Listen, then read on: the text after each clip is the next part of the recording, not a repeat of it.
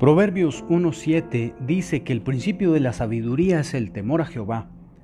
El libro de los Proverbios fue escrito para dar sagacidad a los simples e inteligencia y cordura a los más jóvenes, para entender sobre la equidad, la justicia, el juicio y la prudencia, es decir, para que lleguemos a ser personas inteligentes y sabias.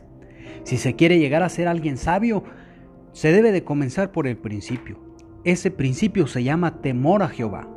Y es que no se puede llegar a ser sabio si primero no tenemos el temor a Dios.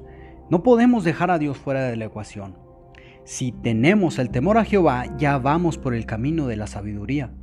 De nada nos sirve tener el conocimiento y la sabiduría humana si dejamos a Dios fuera, pues esa sabiduría se convierte en necedad. Dice el necio en su corazón, no hay Dios. Así que si alguien tiene falta de sabiduría, pídala a Dios y Dios se la dará. Que Dios nos dé de esa sabiduría que tanto necesitamos. Bendiciones.